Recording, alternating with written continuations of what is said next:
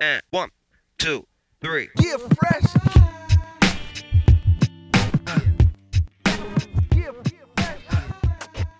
Buenas a todos y bienvenidos a un nuevo episodio del podcast de Cancha NBA, donde, como siempre, os traemos las mejores historias, noticias, anécdotas y curiosidades de la mejor liga de baloncesto del mundo.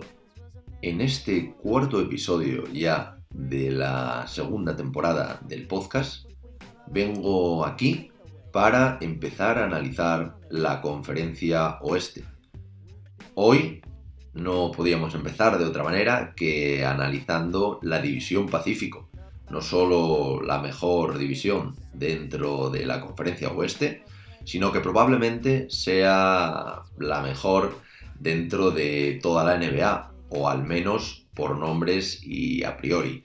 Y para ello traigo uno de los invitados más especiales que se han pasado hasta ahora por el canal y que a continuación tendréis el placer de escuchar. Una charla muy amena de una hora más o menos de duración en la que analizamos a estos cinco equipos, como son los Sacramento Kings, los Phoenix Suns, los Golden State Warriors y los dos equipos de Los Ángeles, tanto Clippers como Lakers. Un episodio muy entretenido y el que espero que os guste y que sobre todo os ayude para poder conocer un poquito más a todos estos equipos de cara a la NBA y a su inminente inicio, que será dentro de algo menos de 25 días más o menos. Así que nada, como siempre y sin más dilación, vamos con el episodio de hoy.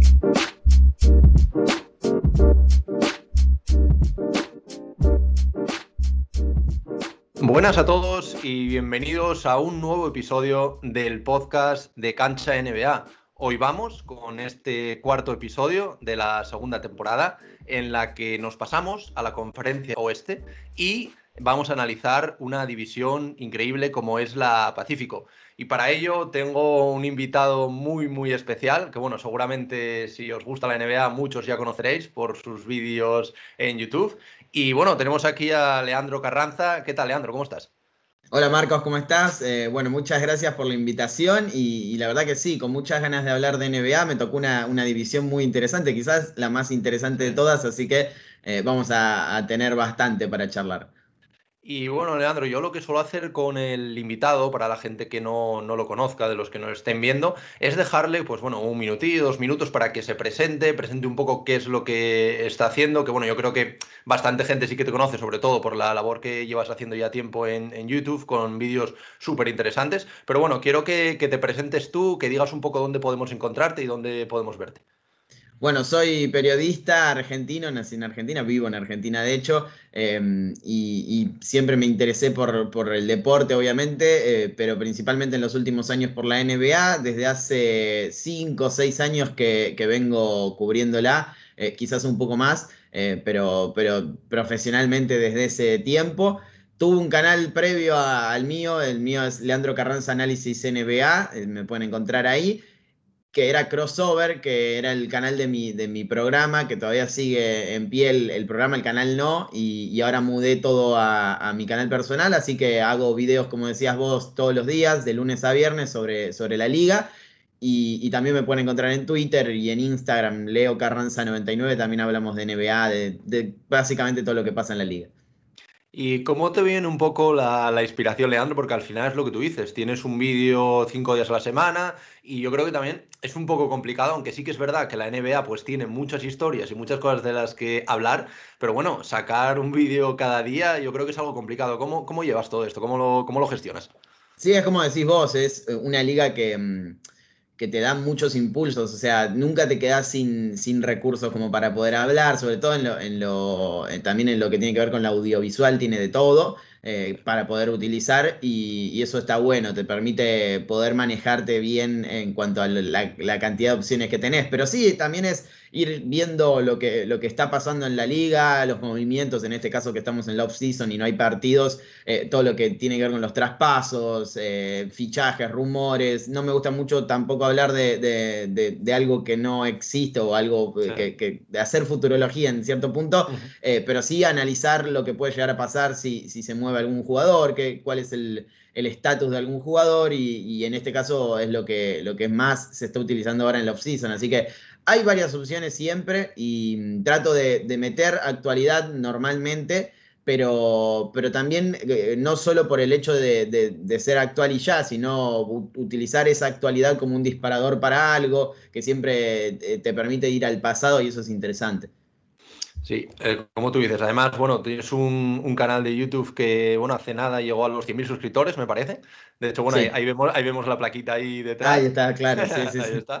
Y nada, oye, darte la enhorabuena por el, por el trabajo que estás haciendo. Y sí que te quería hacer una última pregunta antes de pasar a análisis, que suelo hacerle a los invitados, y es, mm, ¿por qué la NBA? ¿Cómo, cómo llegó la NBA a tu vida? Si jugabas a baloncesto de pequeño, ¿cómo, cómo llega eh, esta competición a tu vida? Bueno, primero muchas gracias. Eh, jugar no jugué prácticamente nunca. Yo soy de, bueno, en Argentina es un país futbolero por, por prácticamente por su historia, por todo lo que implica el fútbol acá en, el país. Y jugué al fútbol toda mi vida, eh, siempre fui fanático del fútbol, pero de, muy chico ya me interesó la NBA. Eh, como consumidor, no como practicante o, prácticamente para pensar, bueno, esto es mi, este es mi futuro como, como eh, periodista, como profesional. Eh, luego, con el paso de, los años, me empezó a interesar cada vez más y cuando entré a la carrera de periodismo vi que el fútbol era prácticamente lo que acaparaba todo, todos querían ir a, cubrir fútbol, es muy así acá en Argentina, supongo que en España también, y, y, bueno, y dije, ¿qué, es lo otro que me gusta? Me gusta el tenis, me gusta el básquet, me gusta la NBA y creo que es una liga que es perfecta para cubrirla, tiene de todo, me parece la mejor del mundo en cuanto a lo deportivo y, combiné eso, ese gusto que tenía por, verla con, mi carrera profesional y, me parece que fue la mejor opción posible. Sin duda, sin duda. Bueno, pues Leandro, si te parece, vamos a pasar entonces a esta división Pacífico. Empezamos con, esta conferencia oeste y como, como tú bien has dicho, con una de las divisiones, si no la mejor, una de las más interesantes por equipos. Y vamos a empezar eh, un poco por esto, Sacramento Kings, que yo creo que evidentemente dentro de esta división pues es el equipo un poco más flojo, pero bueno, tiene cositas interesantes, sobre todo no tanto a lo mejor para este año, pero sí para el futuro, ver los movimientos que pueden hacer. Y bueno, el año pasado vienen de una, una temporada en la que quedaron 12 en el oeste, con un récord negativo de 31-41. Eh, creo que, si no me equivoco, este año puede ser el 15 año que estén sin playoffs si no lo hacen, y esto igualaría, eh, creo que es la, mayor marca que hay ahora mismo en la NBA, o sea que se pueden convertir, eh, por decirlo así, en el peor equipo de la historia, porque llevan más, de, más de 15 años sin, sin entrar en esta postemporada. antes de empezar con el análisis, hablar de jugadores, quería saber un poco qué opinas tú de estos Sacramento Kings y dónde piensas que puede estar un poco el techo este año. Bueno, em, últimamente me han parecido el equipo que peor peores decisiones ha tomado en torno a lo dirigencial, a los movimientos que han hecho. Eh, sobre todo, bueno, desde, desde antes del draft de Luka Doncic, pero principalmente con esa decisión de no, de no escoger al, esloveno y, hacer con eh, elegir a Marvin Bagley Jr., eh, no por, Marvin Bagley Jr., sino o por no haber elegido a Doncic, que obviamente es el detonante, sino más bien por el cómo y el por qué detrás de esa razón, que, que, desde lo dirigencial se priorice, por ejemplo, los gustos de Blade Divac con la familia de Luka Doncic en, antes que el talento. Eh, todo eso me pareció, ni hablar de, los cambios eh, de, entrenador, sacar a David Jorger cuando prácticamente estaban mejorando como equipo y poner a Luke Walton que tiene todos sus condicionantes. Eh, me parece que dirigencialmente han hecho las cosas muy mal. Pero, eh, y, nobleza obliga, en los últimos dos drafts me parece que han sido de los mejores en cuanto a, sus elecciones. Tener a Tyrese Halliburton y tener a, a Davion Mitchell en este plantel me parece algo muy positivo y creo que, mm, tienen un potencial para, para, seguir creciendo. Aún así no los veo como un equipo de playoff, podrían arañar el play-in y competir allí, eh, pero el oeste es muy fuerte y hay muchos equipos que están por encima en cuanto a rendimiento, en cuanto a potencial y seguramente en cuanto a talento. Creo que tienen el talento como para poder pelear por un play-in, pero em, los veo muy por debajo de, otros equipos, llámese, eh, qué sé yo, a ver, em, ni hablar de los, de los que ya están los ocho que, creo que van a estar, eh, los dos de Los Ángeles, eh, Denver, Utah, Phoenix, Golden State. Eh, Portland, Dallas, todos esos equipos están por encima, pero luego veo a, New Orleans Pelicans quizás con más potencial, em, quizás San, Antonio y Houston no sean esos equipos que puedan pelearle, pero eh, Minnesota si logra encauzarse también está por encima, me parece. Hay varios equipos que están en, un nivel superior o en un nivel de potencial superior.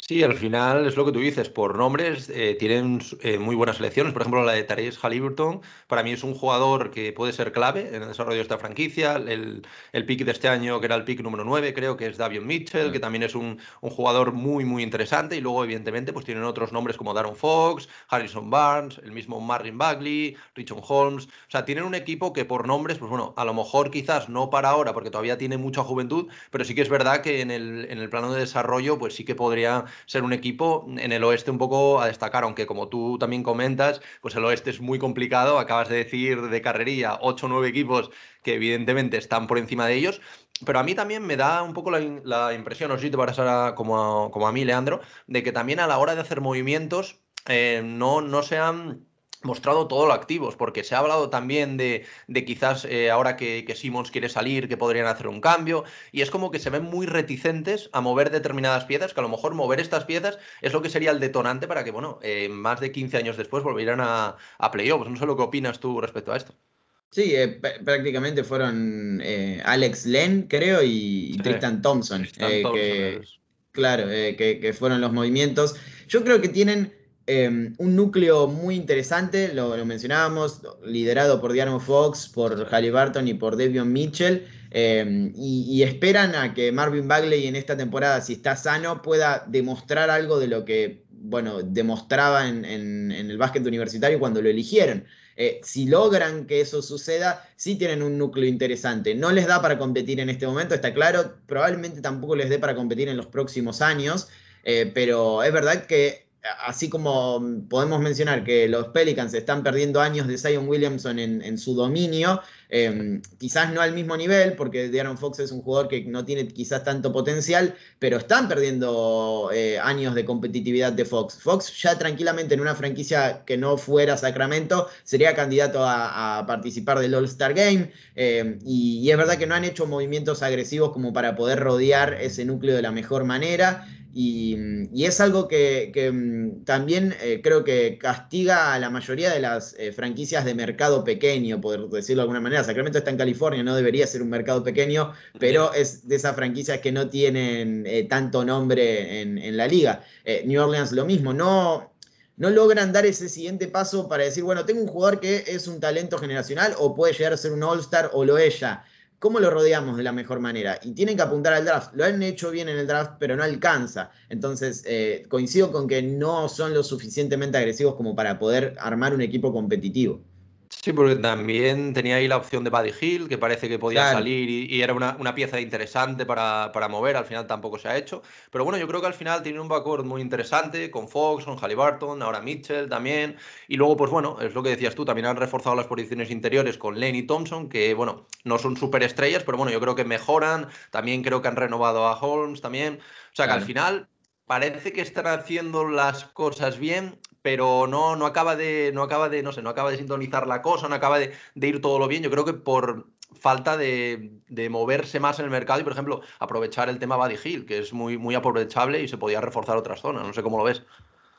Sí, es el jugador que, si uno se pone a pensar lo que podría dar Sacramento en un posible traspaso, es el jugador con más valor, sin tocar a De'Aaron Fox, obviamente, y, salvando a, a Halliburton y a Mitchell, que se supone que son los jugadores que van a armar el proyecto porque, porque confiaron en ellos. Pero Hill ya ha demostrado que se quiere ir en muchas ocasiones, o, por lo menos manifestado esa situación de eh, quiere competir, quiere más dinero, se lo terminaron dando pero, pero me parece que es un jugador que le podría sacar provecho por, en algún movimiento que trajera una pieza importante. No sabría decirte cuál, pero sí eh, sacarle una ventaja a esa, a esa situación. Vale, y ahora por acabar un poco y cerrar aquí los Sacramento Kings, sí que me gustaría saber dónde los situarías tú. Eh, antes creo que te, que te he escuchado decir más o menos play-in, un poco peleando. ¿Dónde crees que van a acabar estos Sacramento Kings? Y también, ¿cómo los ves dentro de dos, tres años? ¿Cómo crees que va a actuar la gerencia? ¿Cómo, cómo va a acabar todo esto? Bueno, eh, te respondo lo último primero. Eh, creo que todo depende de los resultados y es una franquicia que no te da mucho margen a pensar eh, en un proyecto a largo plazo porque son muy inciertas en su forma de, moverse y, no, te permiten pensar ni siquiera a dos, tres años. Me parece que Luke Walton está en la cuerda floja, que muy probablemente sea despedido en breve si no tienen resultados. Eh, pero eso tampoco eh, eh, dice mucho de la franquicia porque han despedido varios entrenadores y, no, no, han encauzado el plantel. creo que tienen el talento como para ser un equipo, al menos de playoff, dentro de dos años. Depende mucho de lo que haga la dirigencia, que es el gran problema que tiene este, este equipo de Sacramento Kings. Y en esta temporada Creo que va a ser algo similar a lo que vimos el año anterior, eh, puesto 10, 11, eh, eh, peleando ahí el play-in, em, en la zona baja del play-in, es decir, sin ser un, candidato a ganarlo, porque, como decía, hay 8 o 9 equipos que están muy por encima y otros que pueden llegar a estarlo. Entonces, 9, 10, 11, ahí los veo. Perfecto. Bueno, pues entonces cerramos aquí estos Sacramento Kings, que bueno, como tú has dicho, pues bueno, es un equipo interesante, quizás no para esta temporada, pero sí para ver cómo desarrolla a sus jóvenes y hace algún movimiento, que bueno, veremos también que nos ha cerrado el, mercado si también lo, realizan, aunque bueno, no tiene mucha pinta. Y pasamos ahora a uno de los mejores equipos del año pasado, eh, y sorpresa para todos, yo creo, como son los Phoenix Suns. Eh, los Phoenix Suns, eh, los mismos que llevan 10 años sin meterse en playoffs y que consiguieron llegar a las finales para bueno, perder, como todos sabéis, contra los Bucks. Pero una temporada, yo creo, la del año pasado, marcada sin duda por eh, la llegada de Chris Paul, el, salto de calidad de jugadores como de Andre Ayton, Devin Booker, bueno, eh, un sinfín de nombres que ahora repasaremos. Eh, antes de nada, y como he hecho antes con Sacramento, quería saber un poco, Leandro, ¿qué opinas tú de estos Phoenix Suns y cómo han evolucionado para este año, pues bueno, poder seguir siendo, no sé si candidatos otra vez a unas finales porque es muy complicado, pero sí para poder seguir luchando y dar guerra al menos en playoffs? Yo los veo como uno de los dos mejores equipos del oeste en la actualidad. Em, es verdad que esto de todos los movimientos que han existido, el hecho de que Golden State quizás recupera a Clay Thompson, Russell Westbrook en Lakers, etcétera, eh, hace que dejemos de pensar en Phoenix porque es uno de esos equipos que no es muy tenido en cuenta, aún eh, así tenga buenos resultados en la previa. Eh, normalmente se los menosprecia, lo mismo pasa con Utah Jazz. pero creo que tienen eh, un núcleo joven en el que mencionabas con, con DeAndre Ayton, con Michael Bridges, muy potente, que ya ha demostrado en playoff y que tiene mucho umbral de crecimiento, porque son jugadores muy jóvenes y que lo, lógico sería que siguieran desarrollándose eh, y, son muy prometedores. Eh, ya lo, que vi me ha gustado muchísimo, no, me quiero ni imaginar lo que puede llegar a suceder si estos jugadores evolucionan. Tienen una estrella de eh, posible superestrella, o para muchos ya lo es, de 24 años, va a cumplir 25 ahora el 30 de octubre, que em, personalmente es mi debilidad y creo que podría llegar a ser uno de los 10 mejores jugadores de la liga si sigue creciendo, como Devin Booker. Y además tienen eh, un entrenador que es eh, de lo mejor que tiene la liga, que ya les impregnó su forma de jugar, que eso no lo puede dudar nadie, porque Phoenix es un equipo que juega a lo que quiere, em, a lo que quiere Monty Williams y un líder veterano con eh, una espalda gigantesca, pero que a pesar de ser veterano sigue siendo del elite, sigue siendo un all-star como Chris Paul. Todo eso es un, eh, un núcleo que me parece ultra competitivo para cualquier conferencia, sobre todo para el oeste, porque es un equipo que les va a complicar la vida a prácticamente todas las franquicias candidatas. Así que yo lo pondría muy por encima en esta consideración. Sí, porque al final es lo que tú dices, o sea, tiene un quinteto inicial espectacular de lo mejor de la liga, con Chris Paul, con Devin Booker, Michael Bridges, Jay Crowder, de Andre Ayton, un núcleo muy joven y yo creo que mezclado a la perfección con esta experiencia que dices tú también de, de, Chris Paul, también con otros hombres que yo creo que están un poco menospreciados como Jay Crowder, eh, luego desde el banquillo tienen gente como Cameron Payne, que cuando, que cuando sale aporta muchísimo, ahora también se ha unido Landry Summit, tienen Cameron Johnson, o sea, al final, bueno, Jabal McGee, también, o sea, al final tienen un, un, equipazo, ya no solo el quinteto titular, sino aportando desde el banquillo, y yo también estoy como tú, yo lo metería en un top 3 oeste. Eh, no se habla tanto de ellos, yo creo que es un equipo que pasa, como tú bien dices, como Utah Jazz, que son no son equipos tan flashy, por decirlo de alguna manera, como son los Lakers, pueden ser los Nets, pero al final tienen grandísimos jugadores y jugadores, lo que, lo que antes comentabas, de va a cumplir 25 años ahora y lleva eh, muchos, muchos años ya en la NBA, no sé si son 6 años en la NBA, eh, como un jugador como Devin Booker, luego de Andre Ayton, que parece que esta temporada, la pasada, ya ha dado este salto que se le pedía un poquito, con experiencia en playoffs.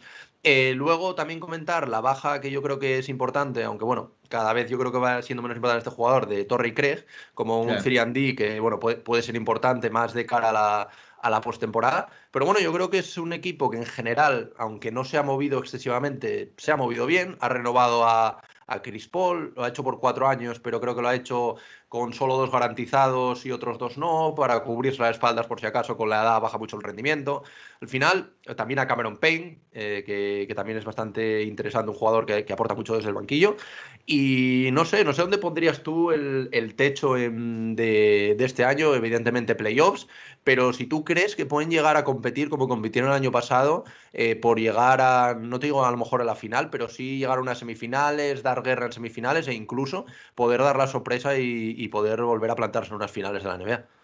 Creo que sí, creo que podrían, eh, tranquilamente, y tienen una ventaja en relación al resto de sus competidores, eh, sacando quizás Utah y algún, alguno que otro, Denver y otros equipos del oeste, que es que ellos ya saben a lo que juegan, no tienen que buscar esa química, son el mismo equipo prácticamente que la temporada pasada, ese que se quedó dos victorias de ganar el título, y, por ejemplo, Los Ángeles Lakers todavía tiene que ver cómo encastran Westbrook, eh, Anthony Davis y, LeBron James. Es un, problema lindo que querría tener cualquier franquicia, está claro, eh, ese nivel de talento, ver cómo funciona. Pero Phoenix ya sabe que funciona bien, ya sabe cuál es su juego y cuál es su techo, eh, que es llegar a unas finales de la NBA, competir y, como digo, estar a dos victorias del título. Probablemente su techo sea realmente ganar el título. Em, después hay un montón de factores que pueden influir en contra o a favor de eso, eh, pero sanos me parece que son de los conjuntos que mejor juegan,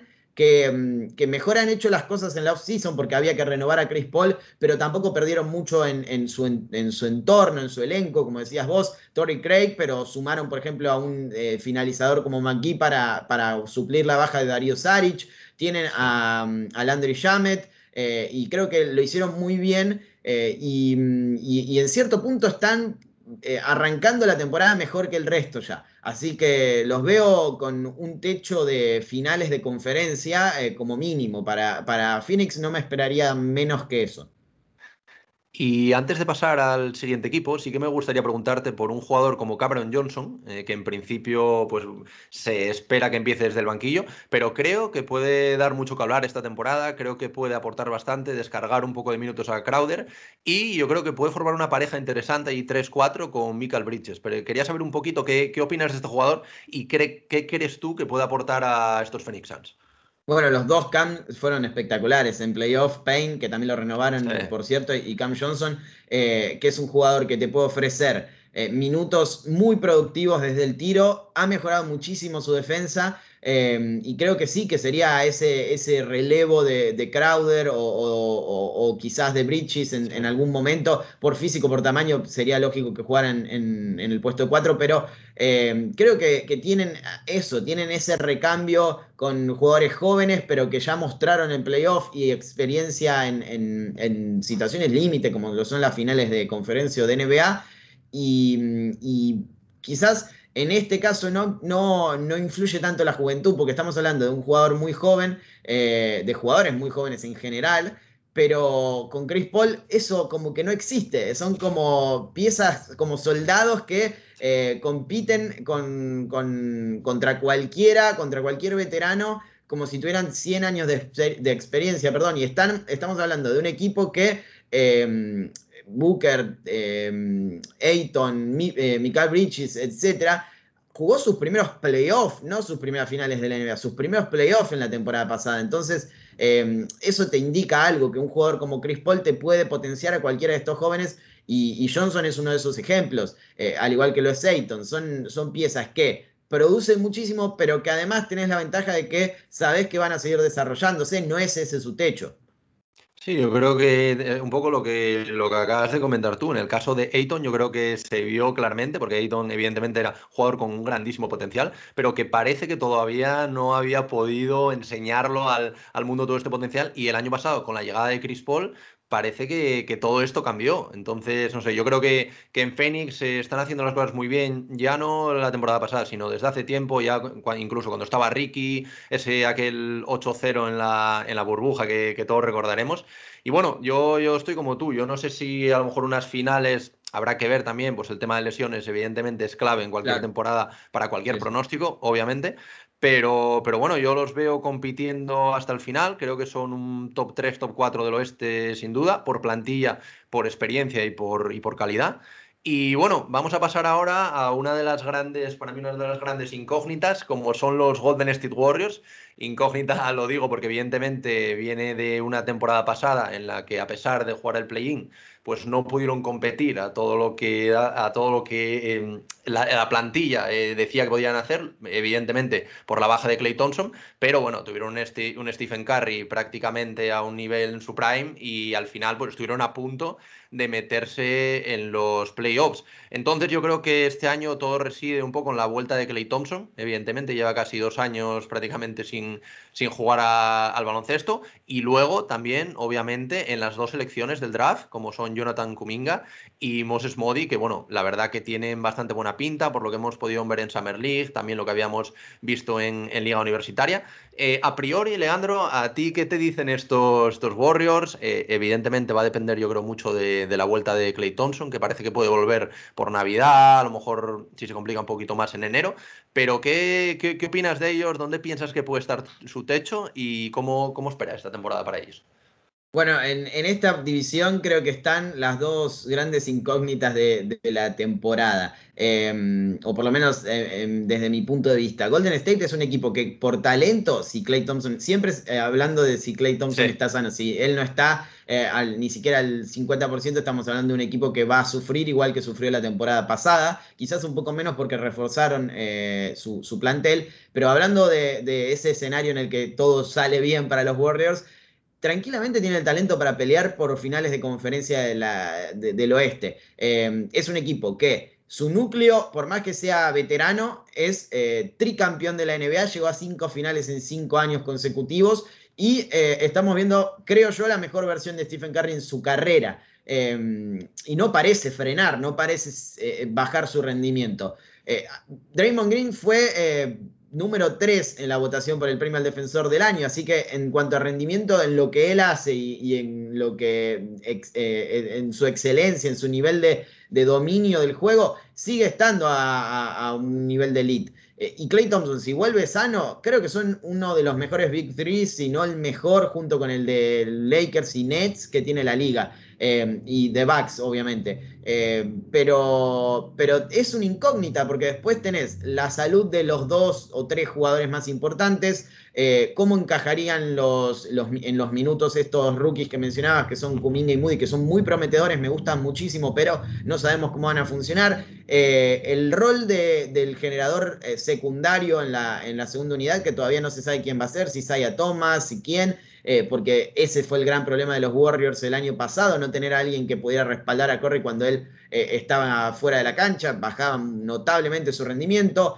Y los veteranos, Igudala, Otto Porter Jr., Bielitsa, todos esos jugadores que eh, en, otro tiempo el, núcleo de veteranos ha ayudado mucho a Golden State a ser campeón y a competir por el anillo. veremos cómo se desarrolla. Pero sí, yo creo que son un equipo que podría perder en primera ronda de playoff eh, o ni siquiera clasificar o entrar al play-in, como también podría llegar a unas finales de conferencia y dar el batacazo y por qué no entrar a unas finales. Son eh, muy eh, diversas las posibilidades que tienen los Warriors.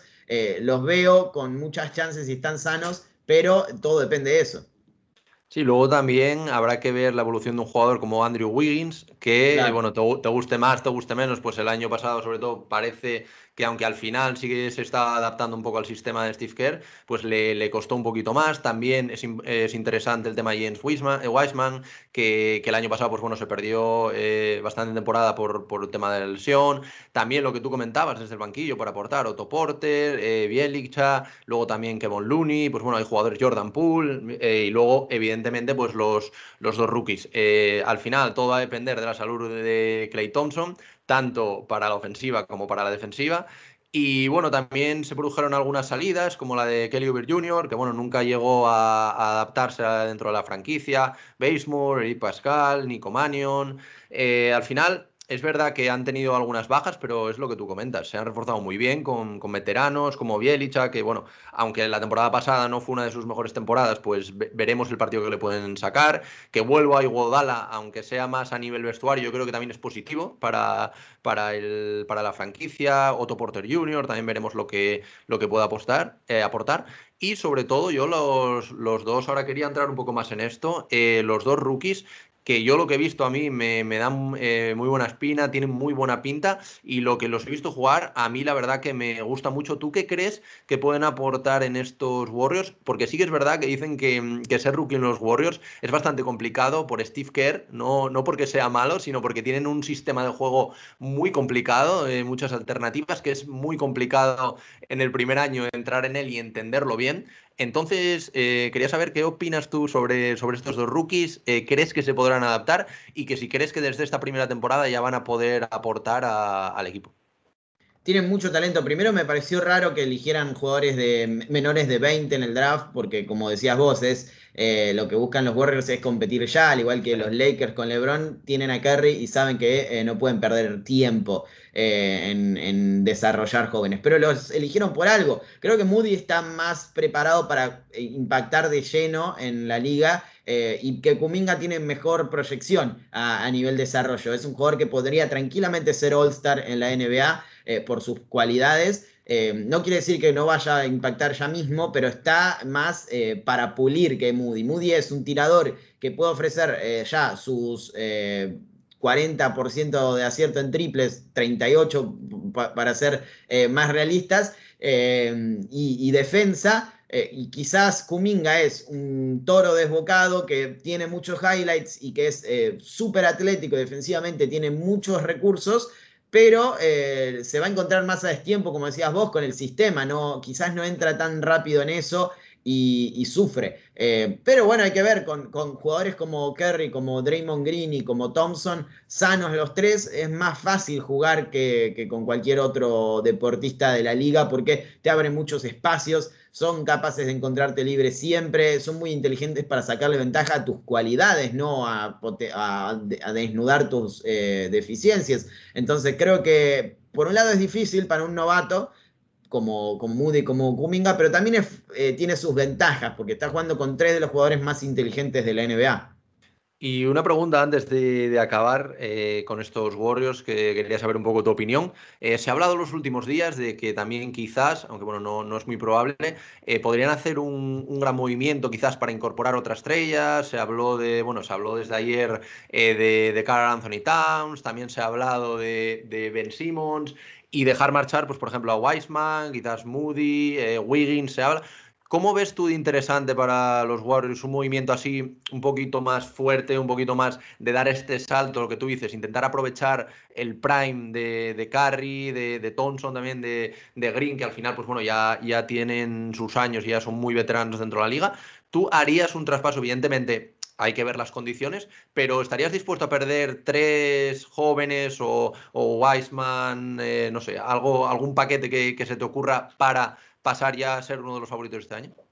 Sí, eh, yo creo que lo pensaba que lo iban a hacer eh, sí. antes del draft. Eh, tenían el pick 7 y el 14 y tenían a Wiseman en carpeta como para ser movido, pero lo que dicen los insiders es que con, el objetivo era Bradley Bill y Bradley Bill no estuvo nunca en, el mercado, eh, entonces no lo hicieron y decidieron elegir en el draft. Depende mucho de qué busquen, eh, si es un jugador como Bradley Bill, sin lugar a dudas lo haría. si es un jugador como Ben Simmons, el paquete sería obviamente menor, pero yo creo que también lo haría. y, depende obviamente del jugador en, cuestión, pero yo creo que sí, yo creo que si los Warriors ven la posibilidad de, conseguir una estrella de ese calibre, eh, más allá de que Leikov, el, dueño de la franquicia, prácticamente incineró esa posibilidad con Simmons, eh, pero con, otros nombres eh, quizás es distinto.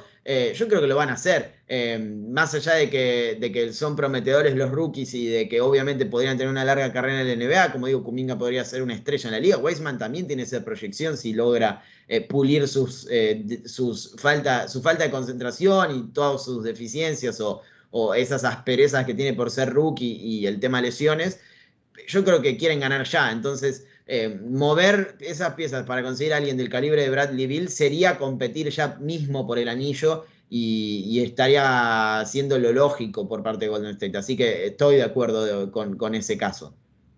Y ya para finalizar el, caso de los, de los Golden State, eh, bueno, te iba a preguntar que dónde los pondrías, pero al final yo creo que es una, incógnita lo que decías al, principio, pues hay que, hay que ver muchos factores. Así que nada, los vamos a poner ahí compitiendo en el, en el oeste, dependerá... Playoffs pues, seguros. Playoff seguro, eso es, si vuelve Clay Thompson al mejor nivel segurísimo, pero bueno, tendremos que ver este caso que como tú bien dices es una de las incógnitas ya no solo de, esta conferencia, sino yo creo de, de toda la NBA. Y bueno, vamos a pasar ahora a los equipos de Los Ángeles y vamos a empezar por los Clippers, que bueno, yo creo que sin duda va a ser una temporada marcada por la baja de Kawhi. Al final yo creo que esto va a ser muy importante, va a bajar bastante sus aspiraciones. Yo creo que evidentemente aún así, eh, pues bueno, Paul George, eh, como hizo en, la, en, los pasados playoffs, tiene que, asumir más el papel de, de estrella y llevar a estos Clippers a, unos playoffs. Pero bueno, antes de empezar con el análisis, hablar de los jugadores, quería saber qué, qué opinas tú de estos Clippers, cómo viste su temporada pasada, cómo ves su evolución de aquí a, a los próximos dos, tres años y al final son una franquicia que se hizo y se, y se hace dos, tres años con, con, el tema de Kawhi, con el tema de, de, Paul George, para ganar un anillo. Y al menos hasta ahora, pues bueno, se les ha complicado y ahora más con la, con la lesión. Pero ¿cómo, ¿cómo los ves tú de cara a este año y de cara al futuro? Ese primer curso en el que se prácticamente colapsaron contra los Nuggets eh, fue una decepción total. Eh, el segundo los veía muy candidatos, sobre todo después de ver lo que hizo Kawhi en primera ronda contra Dallas. Eh, y teniendo en cuenta que eh, el equipo funcionó bárbaro en, segunda ronda ante Utah, sin Kawhi en gran parte de esos partidos, los veía candidatos al título si Kawhi volvía.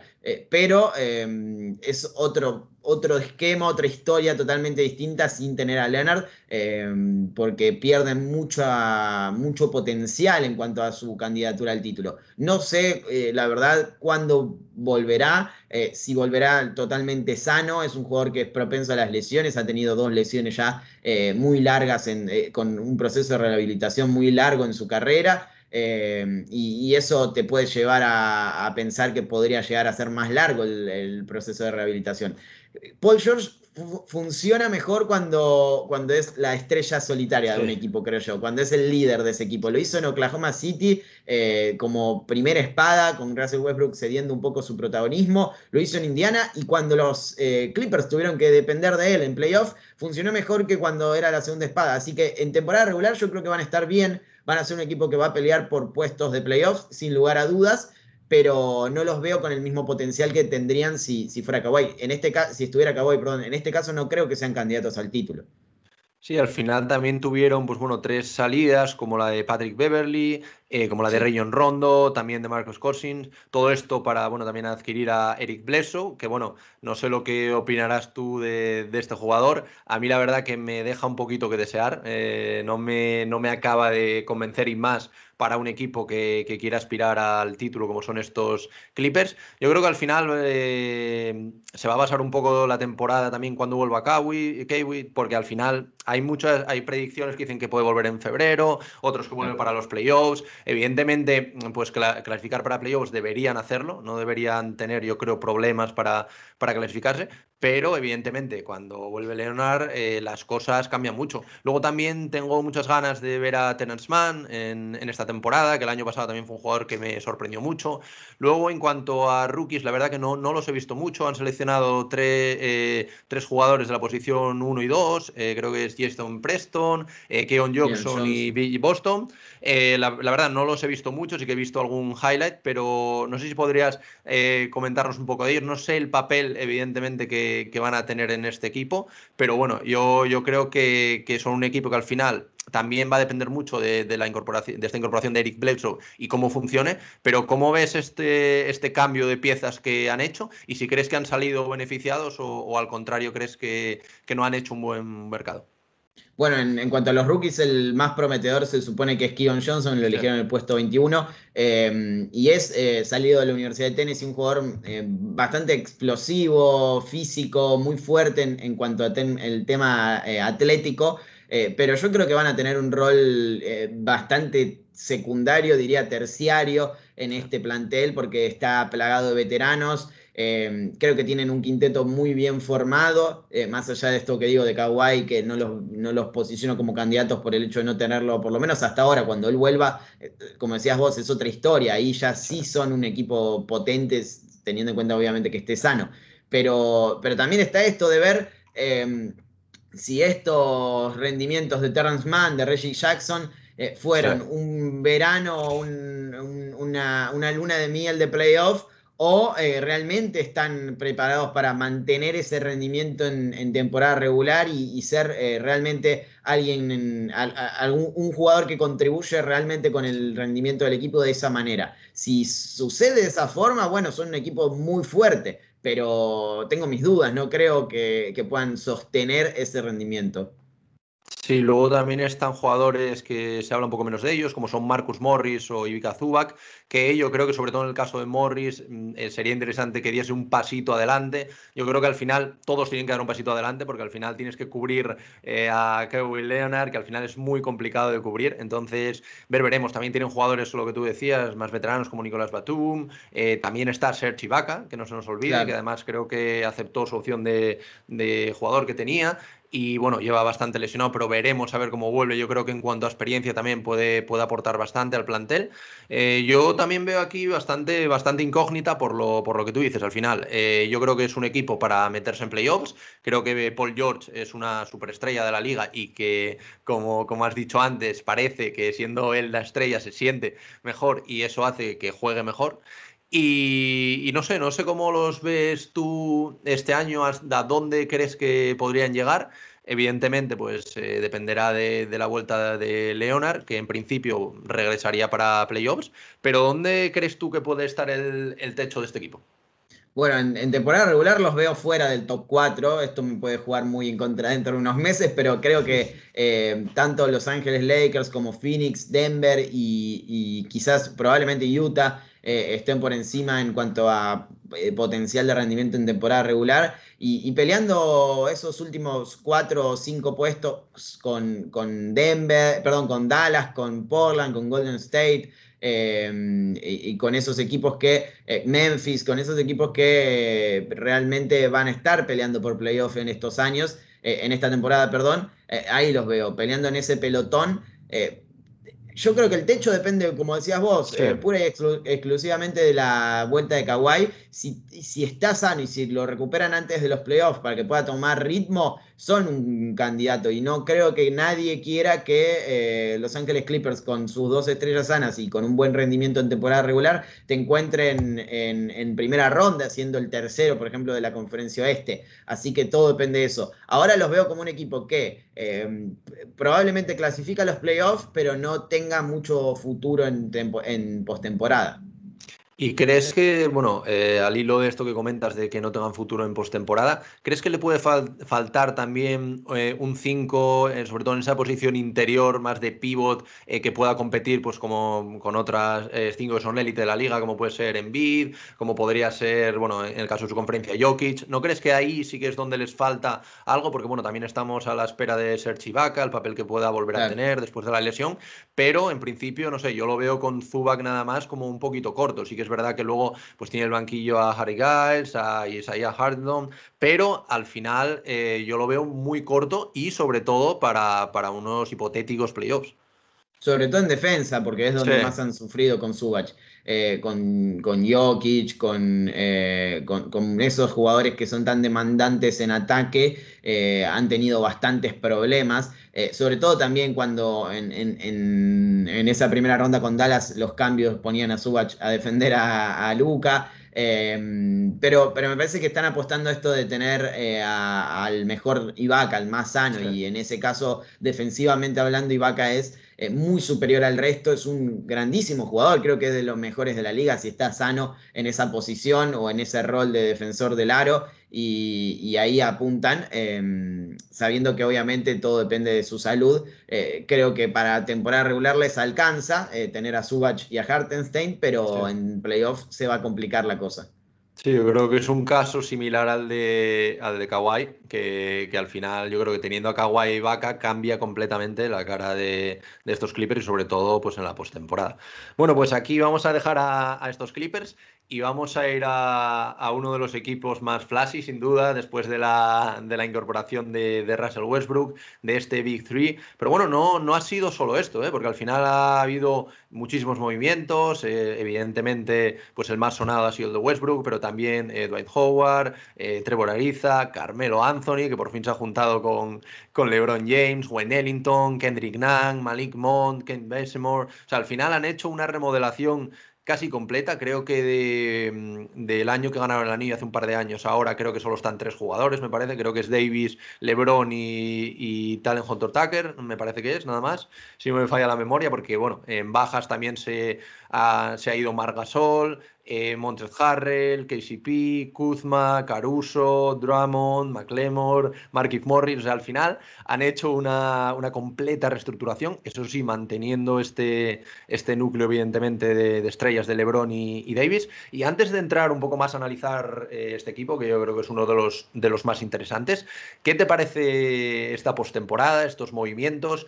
Y también me gustaría que al final eh, me comentases un poco el caso Margasol, que bueno, a mí me toca más de cerca por, por ser de, España, pero mm, si crees que lo han infrautilizado, si crees que el fichaje de Dramon quizás ha hecho mucho daño en esto, y si tú no crees que de verdad Mark podría haber aportado un poquito más a, estos Lakers, no porque él no lo haya hecho, sino porque quizás no, no lo hayan dejado. Eh, eh, bueno, recién decías, también sumaron a Rondo y a Howard, que son, también estaban en ese título, pero es verdad, de los que quedaron que no se movieron en traspaso son esos tres. Eh, bueno, creo que es una postemporada bastante arriesgada por parte de los Lakers, pero lógica. Tienen a LeBron James con 30 casi 37 años, va a cumplir ahora en diciembre, y, a Anthony Davis como líderes. cualquier año que quede de la carrera de LeBron, él va a querer competir por el anillo. Y para competir por el anillo necesitas talento. Russell Westbrook quieran o no, eh, tengan sus dudas o no, o discutan su valor o no, su historia, es un jugador con talento, es alguien que te puede eh, dar eh, durante 82 partidos de temporada regular y en playoff el 100% siempre. Entonces, tenerlo era algo que no podían no, no, permitirse. Después puede ser muy arriesgado el de estos tres jugadores por el uso ofensivo que tienen, por el protagonismo que manejan, porque LeBron y Westbrook para manejar el ataque son prácticamente similares. Eh, penetrando y sacando la pelota afuera o, yendo con su físico hacia, hacia el aro. Eh, pero em, si se quedaba solamente en eso, hubiese sido un movimiento ultra arriesgado. Ahora, lo que hicieron luego es eh, darle sentido al movimiento de Westbrook. ¿Por qué? Porque trajeron cuanto tirador encontraran en el, en el, mercado, que era lo que necesitaba para abrir la cancha con esos tres jugadores eh, como núcleo. Eh, Base, Morellington, eh, Malik Monk, eh, Arisa, Carmelo, Kendrick Nunn. Casi todos ellos superan el 40% de acierto en triples en la última temporada. Creo que Arisa y Nunn son los únicos que no están en esa lista y están por encima del 35 seguro. Em, entonces es lógico lo que hicieron. Te puede gustar o no, eh, y, claramente es arriesgado, pero lógico es, eh, y tiene sentido lo que, ideó Pelinka para darle a Lebron muchos recursos ofensivos eh, y, a Westbrook lo mismo, capacidad de recambio, más allá de que la edad es un tema a tener en cuenta, y, piezas ofensivas muy interesantes. Ahora, hay un gran cambio eh, en relación a, y, lo, voy a, unir con lo de, con lo de Mark, hay un, hay un cambio muy grande en esta offseason, que es, eh, pasan de ser el mejor equipo defensivo de la liga, eh, por términos de eficiencia y, diferentes estadísticas, a perder gran parte de eso. No sé cómo se va a mantener la, defensa, que era la, gran virtud del equipo de Frank Vogel, sobre todo en el título. ahora tienen muchos recursos en ataque, muchísimos recursos, pero perdieron muchos de esos jugadores que eran vitales para la defensa. Eh, Gasol en su momento, pero principalmente Caruso, eh, Dennis Schroeder en este año, em, todas esas piezas que le dieron esa versatilidad defensiva que eh, ahora no la tienen. No sé, quizás puedan recuperarlo, puedan no perder tanta tanta esa esencia, pero claramente cambia la historia en ese sentido. Y lo de Mark, eh, coincido, me parece que lo infrautilizaron, no, no, no fue em, tenido en cuenta de la manera que debió ser tenido en cuenta, sobre todo en esa serie ante Phoenix. Eh, porque, primero porque cada vez que jugó eh, aportó. terminó por encima del 60% en triples en, en, esa serie y defensivamente hablando y creando juego para el resto también era superior a cualquier pivot que tuvieran en ese momento sacando a Anthony Davis. Y segundo, porque el jugador por el que rechazaron usar a, a, Marc Gasol no rindió nada, porque Drummond no fue un jugador que aportara muchísimo como para decir, bueno, Marc Gasol es bueno, pero tenemos a alguien que aporta más. No, ni de cerca. Entonces ahí creo que se equivocó Vogel. No sé si hubiese cambiado la historia de la serie. Claramente las lesiones fueron el principal detonante de todo eso pero, pero sí que lo, utilizaron de una forma errónea o lo utilizaron menos de la cuenta. Quizás eso fue lo que detonó la salida de, Gasol de, la NBA, pero, pero también puede ser que tenía ya la decisión más tomada y, lo, eso como que lo empujó un poquito más.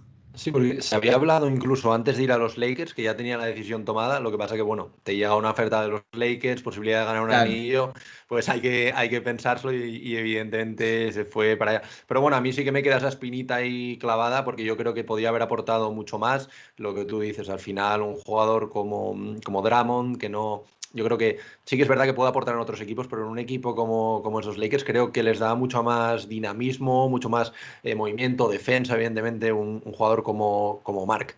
Y bueno, ahora quería preguntarte también un tema que cuando se habla de, los Lakers yo creo que es bastante recurrente, como es el caso del puesto de 5 el puesto de 5 al que Anthony Davis parece huir, pero que parece que al menos en playoffs tendrá que, asumir porque al final es cuando, cuando yo creo que, desempeña un, mejor nivel. Porque bueno, se está hablando de a lo mejor una, una alineación titular en la que podría jugar él como 4 y como cinco quizá eh, Howard, también de Andre Jordan como, como suplente, pero yo creo que, y no sé lo que opinarás tú Leandro, eh, de cara a unos Lakers competitivos peleando por los playoffs, yo creo que Anthony Davis de 5 debería ser inamovible, no sé lo que, lo que tú pienses. Sí, eh, sobre todo por lo que aporta, es jugando de 5 ha sido el de, los mejores si no el mejor pivot de la liga, o el más versátil, o el más dominante cuando está bien físicamente, junto con Embiid y con Jokic, probablemente.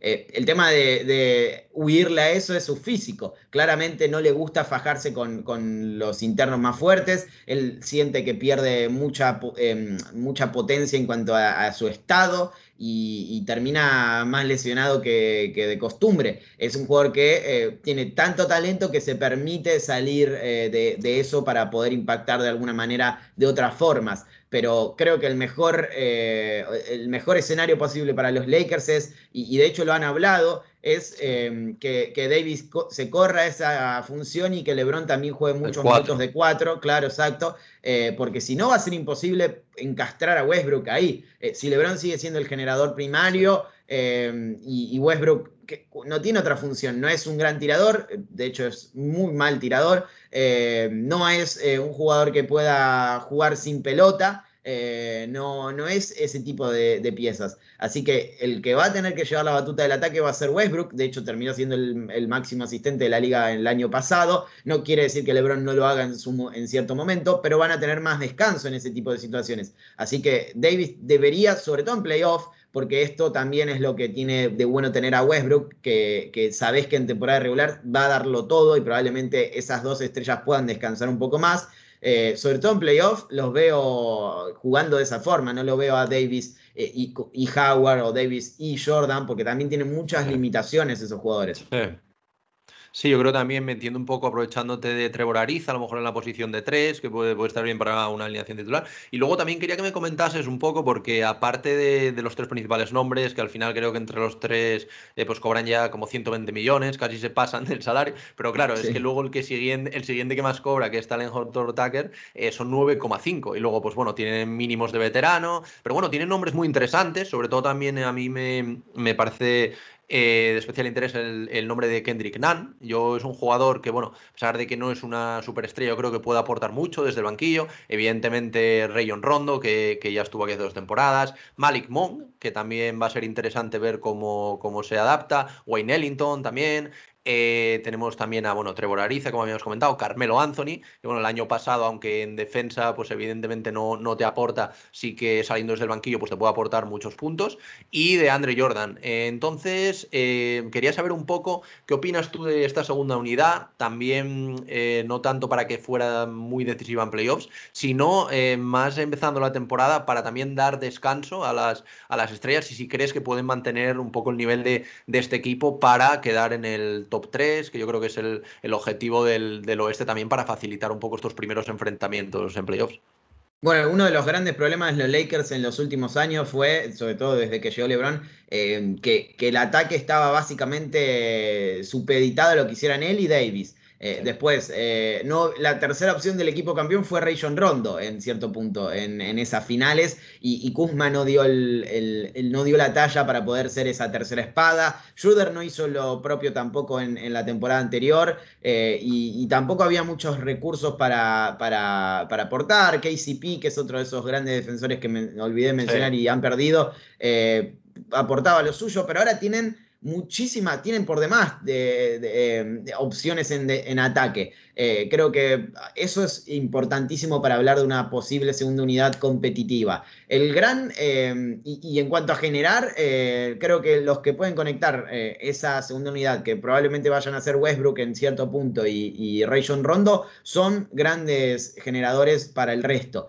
Entonces ahí está muy bien, en ataque está muy bien. La gran duda que tengo es cómo van a responder en defensa esos, esos jugadores de, la segunda unidad eh, y cuánto van a ceder en, ese aspecto en, relación a lo que hacían el año anterior, que como digo eran de los mejores de la liga. Ahí está la gran duda, pero creo que les va a alcanzar para ser un equipo ultra competitivo. Yo creo que van a ser eh, de, los primeros del oeste, si no el primero. Me, me sorprendería, de hecho, que no terminaban primeros en la conferencia oeste. Sí, yo creo que al final a mí también me, ha sorprendido mucho el, tema de lo que tú decías, de prescindir tanto de defensa con un entrenador como es Frank Vogel, que al final es, un súper especialista defensivo, de los mejores entrenadores, si no el mejor en cuanto a defensa. Pero bueno, también me da un poco de esperanza el hecho de que un entrenador como Vogel, eh, yo quiero creer que inculcará este sistema defensivo a jugadores que a lo mejor sí que tienen las condiciones, lo que pasa que no, no han tenido ese impulso defensivo que necesitaban. Entonces yo creo que esto también va a ser interesante, fuera de, ver el Big Three, evidentemente, que va a ser espectacular, sobre todo en la ofensiva, pero ver cómo estas piezas, que quizás no veíamos que fueran tan defensivas, que empezasen a serlo, pues bueno, yo, yo creo que va a ser muy interesante. Y ya para finalizar, Leandro, eh, lo último, eso, lo que tú me decías, eh, los ves en top 3, vamos, para no pillarnos los dedos, ¿no? Más o menos del, del oeste, y si no pasa nada, lo bueno que este año, aunque se lesione una estrella, pues les quedan otras dos entonces también pueden aguantar un poquito más, eh, no como el año pasado con el playing. Pero, pero bueno, yo creo que, sin duda es uno de los mejores equipos. Basta, hay que ver cómo, cómo se encaja Westbrook. Pero es lo que tú dices. Yo creo que Westbrook eh, sí que puedes tener más dudas en playoffs, pero en cuanto a temporada regular es un jugador completamente diferencial que yo creo que, que se lleva viendo todos los años que está en la liga. No sé cómo lo ves tú. Claro, sí, eso es muy importante. Tener un jugador como Westbrook, que es eh, de la elite, para eh, poder eh, permitirles a LeBron, sobre todo, y a Anthony Davis, descansar, entre comillas, un poco en temporada regular y que él los carree hasta playoff. Pues, no va a suceder exclusivamente eso, obviamente van a jugar en temporada regular y van a ser importantes, pero darle un poco más de, protagonismo a Westbrook en, en, temporada regular y que después los demás se encarguen eh, y lo ayuden en, en playoff y que LeBron sea totalmente determinante Em, descansado en postemporada es muy importante. Pero todo, como decís vos, depende de la salud de, las estrellas. Si no sufren lesiones como la que sufrieron el año pasado, sí, son los Lakers los máximos candidatos al título en el oeste. Me parece que sucede algo similar a lo que, a lo que vemos en, el este con los Nets. Eh, si están sanos, eh, y pueden mantenerse sanos eh, durante toda la temporada y los playoffs, son los grandes candidatos ambos.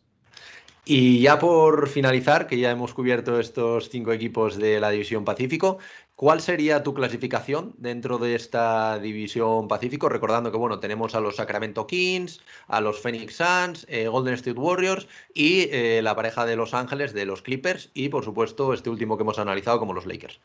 De 1 a 5, eh, ¿cómo terminarían? bueno, Lakers primero, em, creo que Phoenix va a estar segundo y no sé si no le podría arrebatar ese puesto, pero creo que, lo voy a dejar segundo. Eh, voy a ir con Golden State tercero, eh, Los Ángeles Clippers cuarto y obviamente Sacramento, Kings en, la cola. Perfecto, sí, más o menos es un poquito como, como lo había hecho yo. Yo creo que al final es lo que comentábamos al principio del vídeo. Los Phoenix Suns son un equipo eh, muy competitivo, con grandes estrellas, además jóvenes y que pueden hacer mucho daño este año a sus rivales. Y nada, Leandro, eh, hasta aquí llega este episodio, este análisis. Yo creo que, ha quedado muy bien, hemos analizado bien los, los cinco planteles.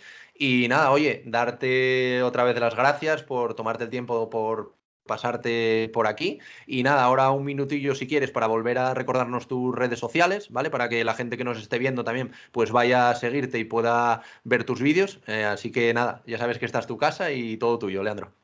Muchas gracias de nuevo por invitarme, la pasé bárbaro y, la verdad que muy interesante el, programa y cómo lo planteaste. Eh, bueno, repito, Leandro Carranza, Análisis NBA en YouTube y Leo Carranza 99 tanto en Twitter como en Instagram y en Twitch. Así que si me quieren encontrar voy a estar ahí. Sin duda, tenéis que pasaros sobre todo por, por, YouTube, que yo es donde, bueno, te conocí en Twitter, pero luego me pasé a, YouTube y son vídeos cortitos también, que están, están muy bien porque al final pues los ves en un, en un ratito muy, muy pequeño y muy eh, llenos de contenido y la verdad que me, que me, gusta mucho y también quería aprovechar pues, para darte la enhorabuena, no solo por esos 100.000 suscriptores, sino por todo el trabajo que estás haciendo. Muchas gracias, muchas gracias. Y nada, oye, eh, un abrazo y otra vez muchas gracias por haberte pasado por Cancha NBA. Cuando quieran, un saludo.